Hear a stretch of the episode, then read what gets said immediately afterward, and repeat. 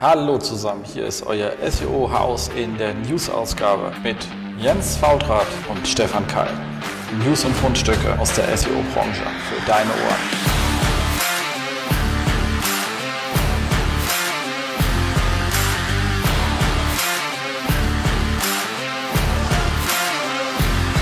SEO-Haus, stay tuned.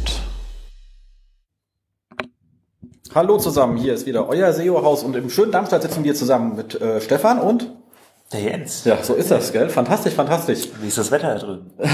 Wie bei dir, fantastisch. Äh, vor allem mal wird schon dunkel, wir haben ja irgendwie 17 Uhr, Freitag, 31.01. Zeit für den Monatsrückblick, weil der Monat ja um ist. Ähm, und würde ich sagen, fangen wir mal an mit so ein paar Hinweisen in eigener Sache. Heute, das heißt, wenn ihr es heute ist leider schon ausgelaufen, habt ihr den Early Bird für die SMX verpasst. Das ist schade für euch, weil das müsst ihr mehr Geld ausgeben, weil hin müsst ihr trotzdem. Das Programm ist hammergeil. Ich freue mich schon echt wie ein, ein Schneekönig auf die ähm, SMX. Äh, Nichtsdestotrotz könnt ihr noch ein bisschen was sparen mit unserem äh, Rabattcode Termfrequenz SMX 15%. Leider nicht mehr auf dem Early Bird, aber äh, immerhin an der Stelle und dann freuen wir, bist ja auch da, wir sind zu zweit. Ja. Also eigentlich mal sogar zu viert da. Fast schon ein kleiner Betriebsausflug. Ja. Also so viel dazu, wie wir das wertschätzen, das Ganze. Ähm, und dann könnt ihr uns auch festhalten und mit uns mal äh, schnacken zu unserer Sendung. Da freuen wir uns auch gerne. Hörerknuddeln ist so ein Hobby, was wir haben. Ja, genau. absolut. Genau. Ansonsten hatte ich gestern noch ein schönes Event, von dem ich mal erzählen will, weil es geht das ein bisschen weg vom SEO, war mal wirklich eine tolle Sache. Ich bin ja da ein bisschen so ähm, beim äh, BVDW aktiv und als so ein Verband macht er natürlich auch andere Sachen und zum Beispiel so etwas wie Neujahrsempfang in ähm, Berlin. Und äh, das ist immer eine spannende Veranstaltung, weil da halt, ich meine, es werden halt alle Leute vom, also alle Mitglieder vom BVD werden, wie werden eingeladen können kommen. In der Regel sind eher so die Gremienleute da und nicht so die Leute, die nicht so aktiv im Verband sind. Ähm, lohnt sich aber immer, weil der Verband mittlerweile sich extrem verändert hat. Also da sind richtig spannende Mitglieder drin, sowas wie Otis, die machen so Aufzüge. Also immer da steht Otis, nach der arme Otis ist hier gestorben, um den Aufzug zu bauen. Ähm, aber das ist eine Firma, die sind da mittlerweile auch drin, hast äh, Krankenkasse drin, äh, Telefoniker hast du drin, etc. Und äh, wir hatten einen richtig guten Abend hatten den Herrn ähm, Habeck da, Robert Habeck, ähm, das ist einer der Vorsitzenden der Grünen, zusammen mit äh, Annalena Baerbock. Und er hat eine sehr spannende Rede gehalten, die mir wirklich sehr, sehr gefallen hat, ähm, wo es ein bisschen hingeht. Und das gefällt mir im Moment, kann man nicht jetzt politisch natürlich gerne anders sehen, das ist auch kein Problem. Aber ich, ich finde, was beide im Kombi sehr gut machen oder ob die Grünen in den letzten zwei, drei Jahren gut machen, die versuchen so ein Zukunftsbild, so eine Vision zu beschreiben, wie dann so eine Gesellschaft aussehen kann in 10, 15 Jahren, wenn man durch so die großen Schritte der Transformation durch ist. Jetzt ging es natürlich hier mehr um Transformation im Digital, auch wenn Umwelt natürlich auch ein Thema war, aber so und das finde ich schön. Also ich, weil immer so diese Verbotspartei, weil natürlich der Weg bei einer, in der Transformation ist der Weg sehr anstrengend, das tut dem einen weh, ähm, dann müssen sich Sachen umsortieren und ähm, der macht keinen Spaß, hat auch sehr schön gesagt, hat er gemeint, also findet es auch unspaßig, wenn er zum Beispiel er gesagt, schönes Beispiel, in seinem Supermarkt haben die irgendwie die Regale umgeräumt und dann hat er zehn Minuten sein Katzenfutter gesucht, was er jetzt so irgendwie total unlustig fand, hat gemeint, war froh, dass dann die Kassendame ihn nicht angesprochen hat, weil er nicht so äh, belustigt über diese Aktion war. Hat gemeint, und wenn halt die Gesellschaft umgestellt wird, geht es den Leuten natürlich auch so. Das macht per se keinen Spaß. Ähm, aber so eine Zukunftsvision zu erarbeiten, wie können wir denn leben und was haben wir denn davon, wenn wir nicht mehr für 70 Milliarden Euro bei irgendwelchen Despoten irgendwelche fossilen Energie einkaufen müssen? Ähm, wenn die Luft sauberer ist, wenn die Städte leiser sind, weniger Autos rumgondeln und all so ein Kram. Das ist schon ein schönes Zukunftsbild, was die entwerfen und warum ich auch verstehe, dass die da irgendwie so bei 20 Prozent plus sind, weil das macht CDU, SPD gerade nicht ein Zukunftsbild entwerfen. Ist auch nicht so schlimm, verstehe ich auch, weil wenn ich in der operativen Politik bin, kann ich ja nicht sagen, guck mal, wie schön das mal wird, weil da sagt jeder, der mach's doch einfach. Was erzählst du mir den Käse jetzt? Also das ist, so, ist dann so eine kleine Rolle gefangen, weil man natürlich für das operative Doing gerade zuständig ist. Ja. Das ist so irgendwie das Privileg der Opposition, da Zukunftsbilder zu entwerfen. Aber das macht im Moment, machen das nur die Grünen. FDP arbeitet sich irgendwie an den Grünen ab. Warum weiß man nicht so genau, warum der ähm, warum die FDP sich so dermaßen an den Grünen abarbeitet, das ist mir gänzlich unklar, weil die könnten auch ein schönes Bild entwerfen und inhaltlich sind die gar nicht so weit auseinander, wenn man mal tiefer reinbohrt. Ähm, die Linke arbeitet sich an operativen Themen ab, obwohl die ein schönes Bild überwerfen kann. Und die einzigen, die noch ein Bild aufmalen, sind dummerweise die AfD. Natürlich ein Bild, was uns nicht passt. Wir wollen irgendwie zurück. Die, also, die nicht ganz so radikalen wollen zurück in die 60er, wo Mann noch Mann war und Frau am Herd stand. Die etwas ganz radikaleren wollen zurück nach 1930 und sich Bärtchen ankleben. Ist aber auch eine Vision für eine Gesellschaft. Die funktioniert natürlich nicht. Ich kann nicht zurück, zurück. Also ich meine, wenn der Rest nicht weitergeht, es geht nicht. Aber äh, man kann das als Story erzählen, als dummes Narrativ verfängt ja auch. Und deswegen sind das für mich so die beiden, äh, die beiden Pole, die wir da gerade haben. Die einen erwerfen ein positives Zukunftsbild und die anderen ein positives Vergangenheitsbild. Und äh, das, das sehe ich spannend. Also wenn ich mal ganz gut, okay, jetzt bin ich ein bisschen abgeschweift, aber ich finde es einfach spannend zu beobachten. Ähm, die hat danach eine Panel-Diskussion, da war dann auch immer noch Robert Habeck dabei, dann war der Vorsitzende vom BVDW mit dabei, der Vorstand von Telefonica, mit dem ich dann auch nochmal schön einen Schnack hatte. Und ähm, die Franziska Wessel, die kannte ich vorher gar nicht, die ist aus der 16 oder 17 war die, 10. Klasse, Berlin, Gymnasium und ist bei Fridays for Future. Und was ich da sehr beeindruckend fand, da können Leute jetzt auch sagen, ich finde diese ganze Bewegung doof, könnt ihr alles machen, ist alles okay. Ähm, was ich sehr beeindruckend fand äh, von Franziska Wessel, oder sagen wir mal Frau Wessel, okay, ist erzählt, aber sagen wir es mal einfach, weil sie hat sich, die war unwahrscheinlich eloquent. Man muss sagen, ey, Chapeau in dem Alter, Chapeau, sich bei diesen drei Menschen, die definitiv wissen, was sie tun und sich eloquent ausdrücken können auf so einer Bühne, ähm, als Zehnklässlerin sich da reinzustellen und in der Ausdrucksweise, Form, Argumentation in keinster Weise abzufallen, muss ich sagen, wow, hätte ich damals nicht hingekriegt. Also hätte ich, also nicht wegen Aufregung und gestottert, sondern so, sondern allein schon mit dermaßen gut und argumentativ sauber auszudrücken. Großen Respekt. Ähm, und da kann ich nur sagen, wenn da immer Leute über die Jugendbewegung rummeckern, meckert mal wenig rum, dass ihr die Politik von ihnen nicht seht, weil ihr gerne was anderes seht. Ähm, aber so ein bisschen Respekt vor so einer Jugendbewegung, die hier wirklich äh, von ihren Sprechern her einen ziemlich eloquenten Eindruck macht, finde ich, kann man ruhig mal auch zeigen. Also finde ich per se so ein Appell an uns alle. Wir müssen nicht die gleichen Sachen gut finden, aber so ein bisschen Respekt für Leute, die sich einsetzen. Und ich bin ja auch mein, finde ja auch sowas wie also Thomas Sattelberger, der eigentlich hätte in Rente gehen können, weil er nach seiner Telekom-Zeit aber dann in die FDP eingetreten ist, so einen geilen Job macht, um jetzt mal vor jemand anderen zu sprechen. Ähm, ich habe nie FDP gewählt, trotzdem finde ich es beeindruckend, was er macht. Ähm, und da einfach so ein bisschen mal Respekt zu zeigen vor Leuten, die sich einbringen und nicht immer rumzuhauen und sagen, alle sind doof. Also das ist eigentlich der Appell. Ansonsten könnt ihr politisch machen, was ihr wollt. Ich mag euch trotzdem. Ähm, aber so ein bisschen Respekt vor Leuten, die sich einsetzen, finde ich einfach in dieser Zeit ist etwas, was, glaube ich, die Welt ein bisschen schöner machen würde. Deswegen so ein kleiner Appell zum Jahresanfang. Ähm, bisschen Respekt bei aller fachlichen Kritik, die man haben kann, macht alles ein bisschen netter. So, damit kommen wir jetzt aber auch zum Fachthema. Das war jetzt so das Wort zum äh, Sonntag. Gut. Ähm, ich habe was Schönes gefunden, das hat uns jetzt auch alle, glaube ich, sehr stark beschäftigt, war ein netter Tweet von äh, Danny Sullivan, der dann halt ziemlich viel durcheinander gewirbelt hat mit seinem, es gibt keine doppelten Rankings mehr, wenn man ein Feature-Snippet hat. Also war ja die ganze Zeit so, ich meine, die Kollegen von ähm, ähm, dem Karma-Podcast haben ja da auch drüber geschnackt äh, und euch das schon erzählt, wenn ihr es gehört habt, dass wenn man schlicht und ergreifend ein Featured-Snippet hatte, hatte man ja sein Ranking in den Top 10 trotzdem. Das heißt, ich war irgendwie auf Position 3 und ich war oben im Featured Snippet. Oder ich war Position 1 und im Featured Snippet. Das heißt, das Featured Snippet war einfach eine additive Fläche. Und in Summe hatte ich in der Regel mehr Klicks, als wenn ich nur Position 3 war oder nur Position 1 war. Jetzt sagen die natürlich, das kann ich auch verstehen, sagen, ist, eigentlich ist es ja ein Doppelranking. Ähm, dann nehmen wir einfach das organische Ranking weg. Äh, ja, kann ich aus Nutzersicht verstehen. Als Anbieter sehe ich natürlich dann die Frage, was klickt denn eigentlich besser, das Featured Snippet oder man vorhergehende Treffer? Da gibt es verschiedene Meinungen zu. Meinung ist aber lustig, man kann es ja selber messen für sich selbst.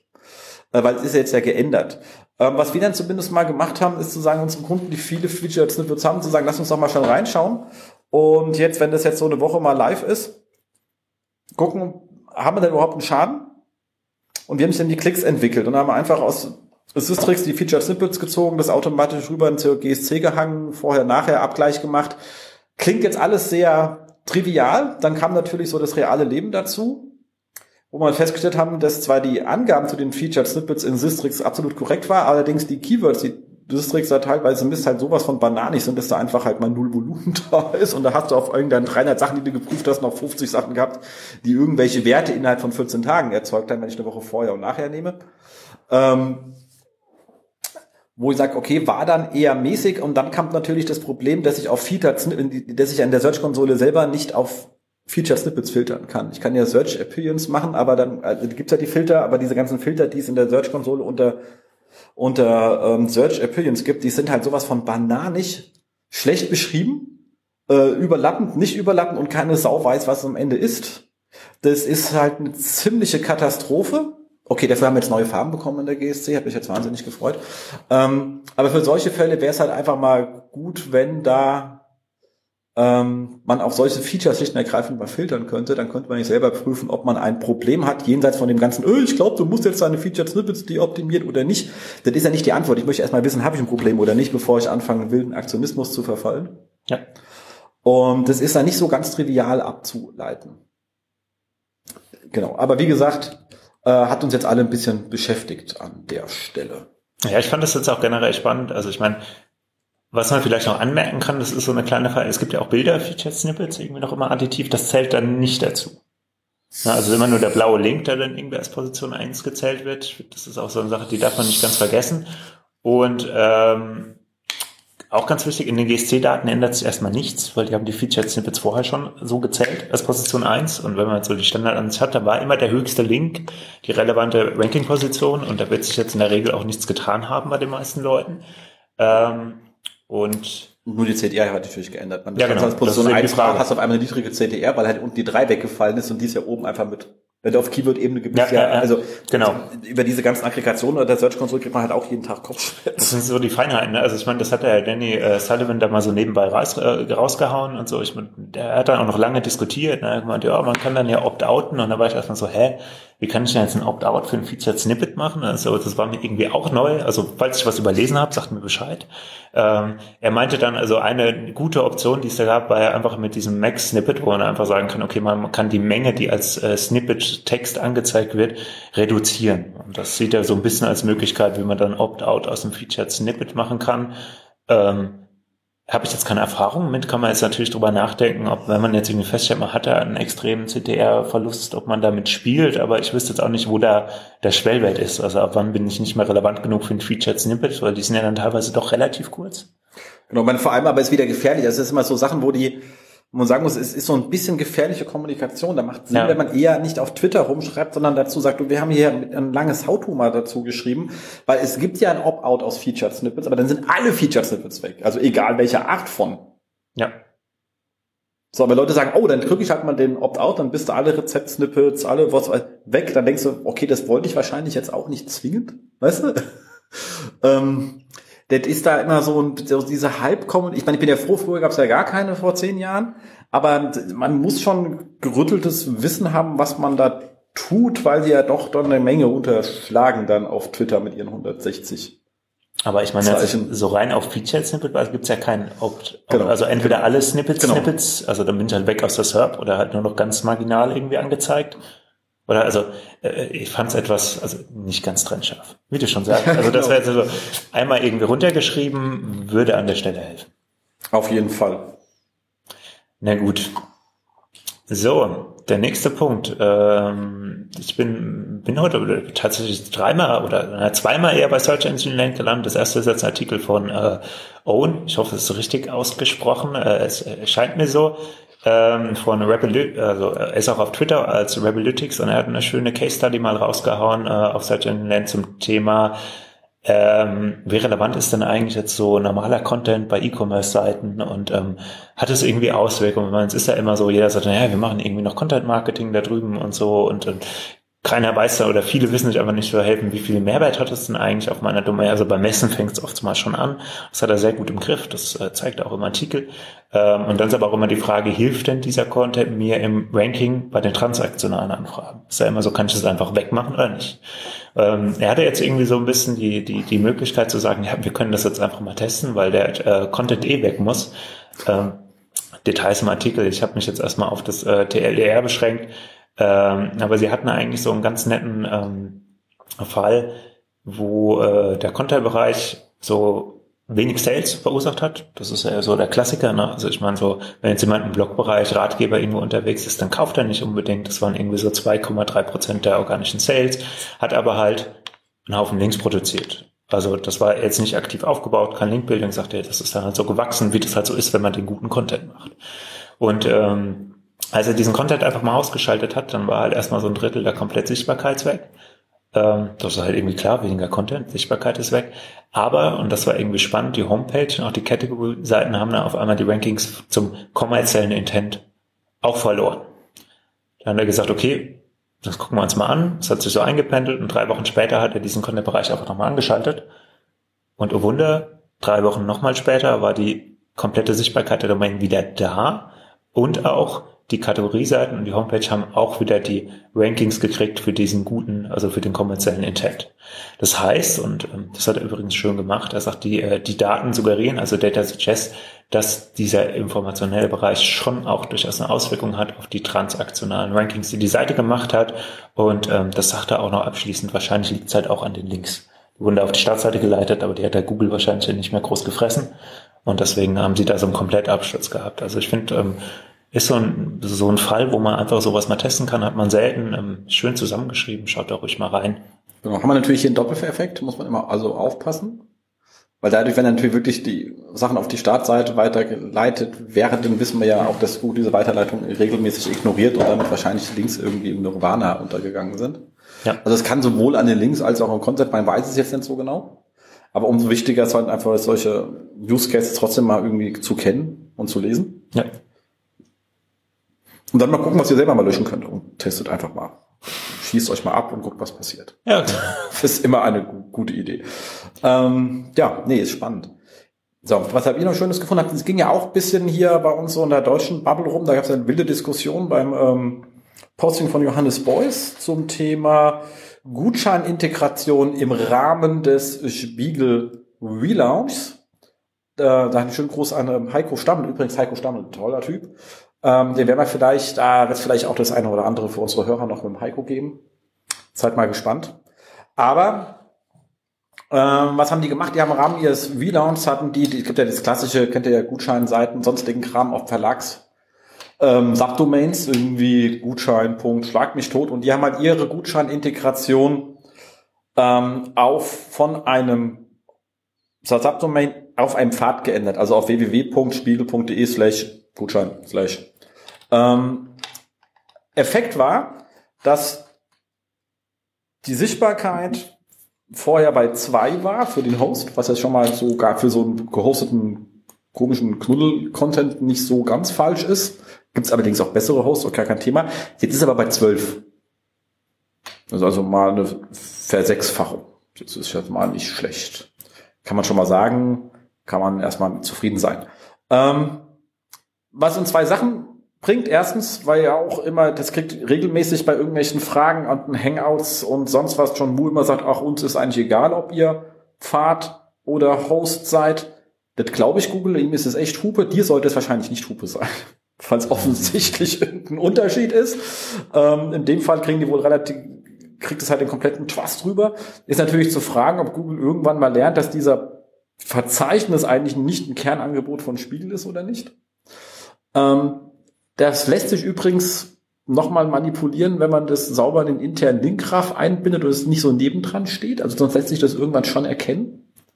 Ähm, wenn man das durch ein bisschen reinknullt und so. Äh, haben wir auch schon lustige Sachen gemacht. Also da, da funktionieren Sachen einfach besser, dann sehen sie nicht so aus, wie sie stehen nebendran. Ähm, aber im ersten Step haben sie erstmal gesagt, Verzeichnis äh, scheint gute ähm, Relotius-Artikel äh, zu sein. also hauen wir es mal richtig nach oben. Und ähm, Klar, ist jetzt natürlich die Frage, kann man sich grundsätzlich sagen, ist das, ist das feini, ähm, wenn Verlagen mit ihrem Trust irgendeinen Kram rumgondeln können auf einer sechsfachen höheren Sichtbarkeit oder sowieso schon vorher, vielleicht wäre es auf einer anderen Domain irgendwie nur bei 0,5, nicht bei 2 gewesen. Ähm, und ist das irgendwie fair? Da muss ich sagen, okay, Businessmodelle, die müssen auch von irgendwas leben, die Jungs. Ähm, kann ich jetzt persönlich auch mitleben, wenn jemand auf eine Gutscheinseite kommt und da steht Spiegel drüber und denkt, die haben das in der tiefen Recherche erstellt, dann kann ich dem Mensch auch nicht weiterhelfen, soll er halt AfD wählen gehen. Ähm, aber ansonsten ist, wie gesagt, das ganze Subdomain versus Fahrt Thematik ist ein sehr schönes Beispiel dafür und unter den Gesichtspunkten finde ich es auch wirklich spannend, das mal weiter zu verfolgen. Also wenn ihr Sistrix-Nutzer oder eines der anderen Suiten da draußen seid, legt euch doch mal diesen Pfad in euer Monitoring rein und guckt mal, wie lange der da bleibt und ob er irgendwann abraucht oder nicht, damit ihr da so ein bisschen was ähm, verfolgen könnt. Ich glaube, da könnte vielleicht das ein oder andere spannende Learning für uns äh, rausfallen. Ja, cooler Case.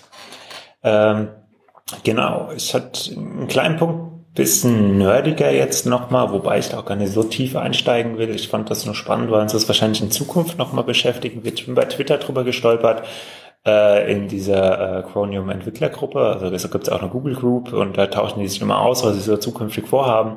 Und äh, die haben jetzt eigentlich den Intent, äh, es scheint mir schon relativ fix, äh, den User Agent String zeitnah mal abzuschaffen. Ne? Also ich weiß nicht, wer es jetzt kennt, also das ist der Kram, wenn jetzt irgendwie so ein Client so ein Dokument anfragt an den Server, dann schickt er mal einen User Agent mit und sagt dann hier, ich bin äh, irgendwie ein Chrome-Browser oder ein iPhone oder äh, was auch immer und äh, er schickt dann noch ein paar Spezifikationen mit und äh, der Server kann das einfach so hinnehmen oder er kann auch darauf reagieren und auf der Grundlage kleine Designanpassungen machen, theoretisch auch völlig anderen Content ausliefern, äh, jetzt mal unabhängig davon, ob das sinnvoll ist oder nicht, äh, ist immer so eine Option. Das äh, ist auch insofern relevant, dass man erstmal so Basis oder dass man grundsätzlich auch sagen kann, der Googlebot hat einen eigenen User Agent, der bei jeder HTTP-Anfrage angegeben wird. Den kann ich natürlich faken. Das ist so ein bisschen ein kleines Problem. Ähm, aber man greift da auch gerne mal in so ersten Analysen drauf zurück oder guckt, ob, ob Seiten da an der Stelle Google andere Sachen zeigen wollen als jetzt äh, normalen User, wobei das jetzt auch die Holzfäller-Methode ist, weil da gibt's ja dann auch noch, äh, das kann man noch genauer prüfen. Egal. Kommt halt oft vor, muss man mal sagen. Ja, das stimmt.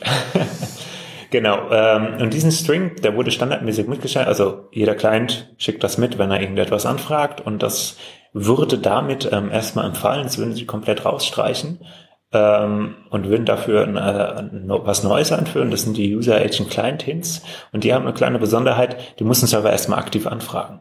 Und die sind granularer, weil dieser User Agent String, wer den kennt, da steht halt auch ganz viel Müll drin. Also da ist, es scheint mir immer relativ unstrukturiert und äh, da steht halt immer noch Mozilla 5 und irgendwas, also irgendwelche Browser, Browser-Versionen, die keiner mehr benutzt. Äh, und ich glaube, Safari hat das Ding auch komplett schon gecancelt. Ähm, die neuen Sachen werden, also die Hoffnung, besser gepflegt und zum anderen sind sie wesentlich strukturierter und der Server muss sie aktiv anfragen. Und wenn etwas aktiv angefragt werden muss, dann kann ich das als Nutzer auch natürlich auch wieder blockieren.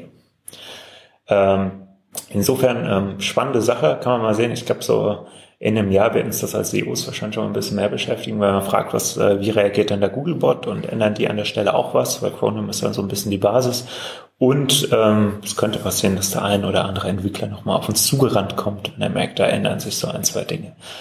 Ähm, schaut mal rein, der Link äh, zu der Google-Gruppe. Ich glaube, das kann man auch grundsätzlich mal abonnieren, wenn man so ein bisschen technisch affin ist. Oder, oder man folgt der Valentin, da kriegt man immer viel mit auf Twitter. Ähm, das ist ein spannendes Thema. Ich glaube, das kommt bald wieder nochmal auf uns zu. Absolut. Also frühzeitig äh, sich mit beschäftigen. Ihr könnt ja, ist ja eine Gruppe, ihr könnt ja auch mitdiskutieren, was ihr von haltet. Ich bin mir nicht sicher, ob das einen interessiert, aber ihr könnt es tun. Ja. ähm, genau. So, was habe ich noch gefunden? Ah, der nette John Wu hat in einem Webmaster Hangout auf eine Frage zu Haref Lang eine Lust, eine sehr, also nicht lustige, sondern eine sehr sinnvolle Antwort gegeben. Und zwar war die Frage, wie sieht's dann aus? HRF lang bei verschiedenen Sprachen. Und hat er ganz klar gesagt, die brauchen keine HRF lang bei verschiedenen Sprachen. Also wenn jemand nach Hund auf Spanisch sucht, dann wird deine englische Seite sowieso nicht gefunden werden, weil die Englisch ist. Und umgedreht. Das, ähm, das ist schön. Genau. So, sondern das eigentliche Problem ist, wenn ich den gleichen Content habe für verschiedene Zielländer, also Deutsch für Deutsch und Österreich, weil ich in meinem meinem E-Commerce natürlich verschiedene Mehrwertsteuersätze hinten dran habe, andere Versandbedingungen, whatever, deswegen natürlich zwei Varianten habe. Und es gibt tausend andere Gründe, warum ich die gerne haben möchte. Ähm, dann macht das Sinn, weil dann können Sie es nicht sauber zuordnen. Hm. Ich brauche es nicht bei komplett unterschiedlichen Sprachen. Also ich meine, auch bei Englisch gibt es natürlich in USA, UK, es gibt ganz viele Felder, wo einfach die gleiche Sprache verschiedene Länder, das ist ein Problem, aber nicht unterschiedliche Sprachen. Das ist in sich für uns gar nicht neu. Wir empfehlen es unseren Kunden immer. Lass das weg bei, wenn die Sprachen unterschiedlich sind, aus einem ganz einfachen Grund, weil es halt immer, also in der HRF-Lang Implementierung ist oh, extrem fehleranfällig. extrem aufwendig, weil die müssen sich immer gegenseitig kennen, dann kennen sie es nicht, dann hat man Legacy-Systeme und du kriegst es nicht hin und dann geht die Kette kaputt und dann geht gar nichts mehr. Das heißt, je weiter man das Thema runterstrippen kann, desto eher ist die Wahrscheinlichkeit, dass es richtig ist und vor allem sind so grün günstiger auch die Implementierungskosten. Und wenn mir das andere überhaupt keinen Vorteil bringt, warum soll ich Geld ausgeben? Das ist einfach beknackt. So, und so, wie gesagt, wir haben das schon lange gesagt. Ähm, er hat jetzt mal selber offiziell gesagt, deswegen kommt der Link zum YouTube rein, da könnt ihr es euren Entwicklern, Leuten, whatever auch mal äh, zeigen, dass ihr da keinen Käse erzählt, weil der Href Lang ist wie manche andere Sachen, die Google an, wie Rel Prefnex oder so, geht halt in eine Google-Doku, also kommen da irgendwelche IT-Buden und sagen, wir müssen es auch irgendwie einbauen, weil wenn wir mehr einbauen können, können wir noch mal ein Preisschild dran machen und so. Also ihr kennt ja ganz, alles feini, wir, machen alle Geschäfte, feini, feini, feini. Aber ist halt für die Tonne, wenn man es halt weiß, kann man halt sagen, äh, lass den Schnuddel, weil wird eh falsch. Sorry. Ähm, ich habe jetzt noch nicht so viele korrekte Harre-Flang-Implementierungen gesehen, wenn wir Audits gemacht haben. Eigentlich keine bisher. Hast du mal schon ein paar gute? Ähm, aber irgendwo klemmt es immer dann mal so an ein, zwei Stellen. Das, ja, aber auch die guten sind eher selten. Also du hast ja eher, ja. also man, das regelmäßig hast du ja eher so. Ich habe eher Kopfschmerzen. Also ich meine, ich glaube, der Worst Case war mal über 60 Stück auf jeder Seite, wo dann auch irgendwie jede Sprache nochmal in jeden Index geschickt wurde und man sitzt halt so da und denkt halt so, oh Gott. Ähm, war aber auch B2B, also es gab schon Gründe, warum da teilweise Unterschiede drin waren, weil die bestimmte Produkte in bestimmten Varianten nicht irgendwo dann Angebot, also und einen anderen Angebotstext dann irgendwie hatten, aber es waren also ich glaube sechs hätten auch gereicht und keine 60 und prüft diesen Scheißblock mal. Also mittlerweile gibt's ja, also damals gab's den Screaming Fog noch nicht in der Version, wie er jetzt ist, da kann man das ja einfach einmal mitcrawlen und der wertet es einem aus, dann man muss das alles händisch nochmal nachcrawlen. Ähm, findet da mal den Fehler. Genau. So, und es gibt einen zweiten Grund, was du natürlich auch ein Problem hast, ist, wenn du natürlich hier so ein, wenn du in deinem Template, also wenn du im E-Commerce gibt es durchaus den Bereich, dass ich ja. halt im Template viel Englisch habe und sehr kurze Produkttexte. Dann kann es sein, dass Google es auch nicht gebacken kriegt. Also dann macht es Sinn, das wieder reinzubauen. Und das, also das ist so, wenn du da rumdenkst bei dir auf der Seite. Das zweite ist, wenn du halt in deinen Texten rumhipsterst. Da kann das gleiche passieren. Also wenn du vor lauter Kuhn ist, dann irgendwelche nur so Slang-Begriffe, die dann halt überall gleich sind, so ghetto-mäßig rumblubberst, ähm, dann hast, dann macht es Sinn, weil es Google nicht zuordnen kann, aber ganz im Ernst, dann bist du sowieso doomed, weil keine Sau so sucht, du eh nicht gefunden wirst. Ähm, aber dann kannst du natürlich lang die Länder auszahlen. Wahrscheinlich hast du dann zwar immer noch nicht das Maximale am Traffic, sondern eher das Minimale. Ähm, und hättest lieber was anderes getan. Aber dann kann man es technisch, wenn man Lust hat, noch irgendwie rechtfertigen.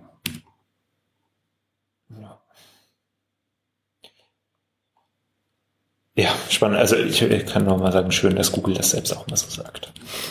Ja, genau. In Form von John. Ähm, nächste Reihe, äh, nochmal Search Engine, ein kleiner Doppelpack. Und zwar bin ich da mal so drüber gestolpert. Ähm, die Frau äh, Jessica Baumann veröffentlicht da so ein paar Artikel, äh, immer mit dem Schwerpunkt Inhouse äh, SEO. Und ich finde, das sind so zwei Artikel, die kommen einmal raus. Ähm, das eine ist, äh, also hauen wir auch mit in die Shownotes rein. Das eine ist einmal das Thema, sollte ich irgendwie als Inhouse-SEO 100% von allen Themen irgendwie dann auch abdecken. Ähm, sie hat also ein paar nette Szenarien und Ideen, die man gerade so, ähm, das war jetzt noch im letzten Jahr geschrieben, also das war jetzt so ein Artikel, den habe ich so im Anhang entdeckt, wie man sein Budget planen kann und was so klassische Szenarien wären, wo man als Inhouse auch mal drüber nachdenken kann, irgendwie Sachen nach außen zu geben ähm, und was es da für bestimmte Konstellationen gibt. Zum Beispiel, naja, ich habe jetzt irgendwie noch gar nicht richtig angefangen und dann macht es irgendwie mal Sinn, von jemandem irgendwie im Audit reinzuholen. Sagt aber auch ganz äh, recht schön, also wenn ich jetzt in einer kleinen Organisation bin, so unterscheidet er auch immer noch mal mit so einer wenig komplexen Webseite, dann würde ich vielleicht erstmal selbst anfangen, erstmal aufzuräumen, dann gerne mal ein Audit mit reinholen. Macht Sinn, aber vielleicht auch noch nicht ganz so klar sofort irgendwie jetzt noch einen Zwölfjahresvertrag da hinten dran unterschreiben, ähm, weil es ja durchaus sein kann, erstmal gucken, was die Leute da noch mitbringen und gucken, ob das wirklich die Leute sind, mit denen ich dann noch länger zusammenarbeiten will. Zählt natürlich auch für die großen Enterprises da draußen, aber bei kleinen Organisationen tut es halt maximal weh, wenn ich da einfach sofort so einen Knebelvertrag unterschreibe. Ähm, das kann man sich einfach mal durchlesen. Also es ist einfach so klassischerweise, ja, man kann vielleicht additive Projekte ganz gut nach außen geben oder Datenthemen, solche Sachen. Ähm, fand ich einfach mal so nett dargestellt, weil ich finde ja so diese Inhouse-Perspektive, ich erlebe die auch nur so über Bande. Also ich, mein, ich bin ja dann eigentlich der externe Berater, kriegt aber so ein bisschen mehr die Schmerzen mit. Du kennst die Perspektive ein bisschen besser, weil du schon mehr Inhouse warst. Ähm, das äh, fand ich aber ganz schön und äh, auch der zweite Artikel, der zu dieser Reihe gehört, also alles so rund um das Thema Inhouse SEO, geht einfach mal so um das Thema, ähm, naja, also was machen denn die SEOs eigentlich so Inhouse und tun die SEOs denn eigentlich das SEO auf der Webseite und oftmals ist es irgendwie so, naja, der SEO in so einem großen Inhouse-Thema, also in großen äh, Unternehmen, der macht eigentlich selber nicht so ganz das SEO, sondern er berät eigentlich nur, wie der SEO am besten gemacht werden sollte. Weil das heißt, so aktiv ist man nämlich dann eigentlich nicht so der, der dann auf der Webseite die Sachen umschreiben darf, der die Technik also verändern kann, der den Leuten erklärt, wie sie ihre Sachen dann zu schreiben haben. Also, also nee, der die Sachen schreibt, aber man muss es halt erklären, wie sie geschrieben werden. Das heißt, man ist hier eher so ganz stark in der Beratungsrolle und muss halt wirklich gucken, dass man da einen guten Draht zu allen Bereichen hat äh, die dann letztendlich wirklich für die Umsetzung sind. Das sind nämlich dann die Schreiberlinge, das sind die Leute, die aus dem äh, Sales, Merchandise dann irgendwie kommen, die UX-Designer, Product Manager, mit all denen, da muss ich irgendwie beratend zur äh, Seite stehen, zu sagen, ja, könnt ihr es dann so machen und ich kann es nicht einfach aktiv mal machen. Also selbst wenn wir sagen, na, gib mir einen Google Tag Manager und ich fange an, da Sachen rumzukoden, passiert in der Regel dann doch nicht so oft und äh, hat auch seine Gründe und ist ganz gut so. Also wer jetzt gerade so überlegt, wo er vielleicht mal hingehen sollte bei der nächsten Stelle oder so großes Inhouse oder sonst ähm, kann man sich vielleicht mal drüber nachdenken, weil ich glaube, das sind auch schon so sehr unterschiedliche Jobprofile. Je kleiner und agiler sowas ist, desto mehr SEO mache ich und je größer es ist, desto mehr bin ich eigentlich eher der Berater im Unternehmen selbst. Ja. Genau, aber da verweise ich jetzt mal ganz gerne auf, ähm, weil ja, die Beschreibung ist richtig. Ging es uns damals am Anfang auch mhm. ähm, bei der Telekom. Aber äh, ich verweise da ganz gerne auf unseren letzten Interview-Podcast mit den SEO Microservices, weil die ja gleich ja. ähnliches Problem hatten, weil hier gerade als Beispiel steht, ähm, Advice on, uh, on URL Redirects and Test when they go live, sind natürlich die Hölle. Also wenn du da irgendwie im Ticketsystem Redirects einrichtest, dann drei Wochen hinterherlaufen musst, äh, dann ist das Ding irgendwo live, dann nimmst du es ab, dann ist es falsch, dann rennst du mal vier Wochen. Irgendwann Kinder, die Dinger verstehen. Es gibt ja schneller wachsen die Fälle, wo ich das brauche, als ihr die abarbeitet. Das ja. ist ja die Hölle. Und was man natürlich dann machen muss, ist, braucht eine Implikation Kommunikation, dass ich erstmal muss ich dann sagen, das ist eine typische SEO-Arbeit, die hat überhaupt nichts im Dev-Team zu suchen. Dafür sind die Jungs gnadenlos überbezahlt und die nervt es ebenfalls wie Hölle. Ähm, und dann hat man, redet man noch lieber im Dev-Team, wie baut man eine Applikation, wenn wir das machen können. Und wenn wir was Falsches machen, äh, dann wisst ihr ja, wen ihr schlagen könnt. Also ist ja nicht das äh, Thema. Dann ist ja alles da. Responsibility, Accountability ja. gegeben. Und ähnlich haben die Kollegen ja bei Obi auch gemacht. Die gesagt, okay, wir brauchen einfach Tools, mit denen wir die Sachen machen können, die pur SEO sind. So, und dann gibt's natürlich so diese Mitteldinger, was wir ja auch hatten, von wegen so Titles, Description optimieren, hier News, ja. Republishing, brutal Spamming etc. Ich meine, es gibt ja einen Grund, warum wir eine T-Online von nicht vorhanden in, in die Top-Publisher von äh, Google News gebracht haben. Ähm, News Dashboard sei hier gegrüßt. Äh, aber äh, auch da war natürlich das Thema, okay, ich kann jetzt natürlich nicht zu den Redakteuren hingehen und sagen, kannst du mir einen Titel umschreiben? Oder ich bringe dem Redakteur bei, wie er die Titel, also ich meine, das kann ich ihm beibringen, das ist kein Rocket Science. Er wird es halt nicht tun, weil er den neuen Artikel schreiben muss. Also der kann ja nicht ständig seine alten Artikel monitoren, während er es an der Story schreiben muss. Also das ist, ja. das funktioniert nicht. Du das kriegst dein Hirn nicht hin. Also meins nicht, deins nicht, weil du kannst nicht zwei, also du kannst nicht ordentlich einen Text schreiben, wenn du ständig nebendran, der wird dir, kannst du vergessen. Ist ja meistens auch nicht effizient. Also dass er versteht, wie er die Titles genau. mal machen muss, hat er ja wieder vergessen, worauf er nochmal genau. Und dann macht er es zwar, aber es ist auch nicht signifikant besser und dann Genau. Hat auch keinem was gebracht. Und da haben wir einfach gesagt, okay, dann gibt's halt einfach äh, hier einen Republishing-Mensch, der nichts anderes macht als das, aber da muss man natürlich vorher auch also mit diversen Leuten reden und sagen, ja, aber dann greift ihr unseren Dings ein. Guck mal, Sie sehen es ja nicht, der Titel, der ist, deine Headline bleibt ja, also was fassen wir alles nicht an, was fassen wir an? Da haben wir zeitlang so einen Test gemacht, wo wir dokumentiert haben alles, damit die gesehen haben, es passt auch und irgendwann haben sie gesagt, okay, offensichtlich sind die nicht machen Sie unsere journalistische Arbeit nicht. Was ich verstehe, das klingt jetzt vielleicht ein bisschen, das verstehe ich, aber ich meine, das ist Ihr Text, also ja, volle Verständnis. Ja. Ähm, aber da muss man Leute ein bisschen mitnehmen und gucken, dass man das hinkriegt. Aber man muss schon versuchen, so einen Teil der Arbeit, die pur ist, natürlich bei sich reinzuholen. Weil natürlich so, so UX-Themen, wir fangen jetzt nicht an, Seiten zu designen, vergiss es. Aber natürlich alles, was wir an Information Architecture Informationen, da sagen wir einfach, wir haben hier einfach was beizusteuern und ich gehe halt ein, als weiterer Stakeholder in diesen ganzen Prozess rein. Ja. Da rennt man dann halt durch die ganzen ähm, Prozessgruppen, Sekretariate etc. und guckt, dass man sich da als ein Stakeholder irgendwo festhalten lässt. Das kann dann auch mal ein bisschen dauern, braucht man ein paar Vorstandsunterschriften vorher Commitments und was man halt dann so macht in so einem Konzern. Aber das lohnt sich. Also du musst halt immer echt so Grundlagen erstmal in die Organisation bringen und dann geht das. Das muss einer bei jedem klar sein, wenn man in, in so eine um Arbeitsumgebung reingeht. Man sagt, du, ich habe keine Lust, Vorstandsvorlagen irgendwie ständig auf Power für Sachen, die absolut Captain Obvious sind. Kann ich verstehen, finde ich auch irgendwie anstrengend. Also es ist jetzt nicht der lustigste Job auf der Welt, aber es ist halt eben für uns Captain Obvious, für die nicht. Und da muss man die Leute mitnehmen. Und die fühlen sich natürlich dann auch immer erstmal so ein bisschen, da kommt jetzt noch einer rein. Noch ein Stakeholder mehr zu managen macht für mich die Arbeit anstrengender, wenn ich die versuche natürlich erstmal einen draußen, also aus rein operativen Gründen. Die sind schneller, wenn weniger mitreden. Wir können ihre Arbeitsstelle erledigen, die haben auch zeitliche Ziele. Also das, ich verstehe die ganze Abwehrhaltung, die muss einem dann auch klar sein. Das ist nicht böse gemeint, sondern die haben ja auch Timelines, Ziele. Ähm, wahrscheinlich, wenn die in einer gewissen Position sind, auch irgendwelche ähm, Gehaltsbestandteile für Zielerreichung. Und wenn man die dann verlangsamt, dann sind die da nicht so im ersten Step so hundertprozentig glücklich. Und wenn das mal alles eingefädelt ist, ja. läuft es meistens sehr gut. Aber trotzdem hat, ist man am Anfang erstmal so ein bisschen, man kommt da wieder so ein Knülsch und will irgendwie in die eigene Arbeit mitreden und man hat doch hier eigentlich Ziele unterschrieben, dass man XYZ Dinger delivert und äh, also alles menschlich verständlich, also ist schon. Ja. Ja, bin ich ganz bei dir. Also äh, klar, es gibt so, so offensichtliche Themen, die sollte der SEO äh, bei sich haben, aber man, wie du schon beschrieben hast, auch das ist erstmal ein langer und damit auch fast wieder eher beratender Weg, bis man, also politisch beratend, bis man die Dinge erstmal durchbekommt. Kann sein, je nachdem. Ne? Genau. Ich habe auch hier QR-Test, das ist ein wichtiges Thema. Der hat mir natürlich auch gesagt, okay, geh mal, ihr könnt ja macht doch in euren ganzen Testroutinen den und den Test noch mit rein. Es gibt das Tool, das hier, PageSpeed, kann man gegen testen. Du kannst Schema.org Abnahmen gegen das Switch, Snapping Tool. Das sind mittlerweile Sachen da, die kannst du ja direkt verankern. Dann können die, wenn das Ding dann rot wird, dann kommt sie sowieso zu und sagen, was muss ich denn jetzt machen?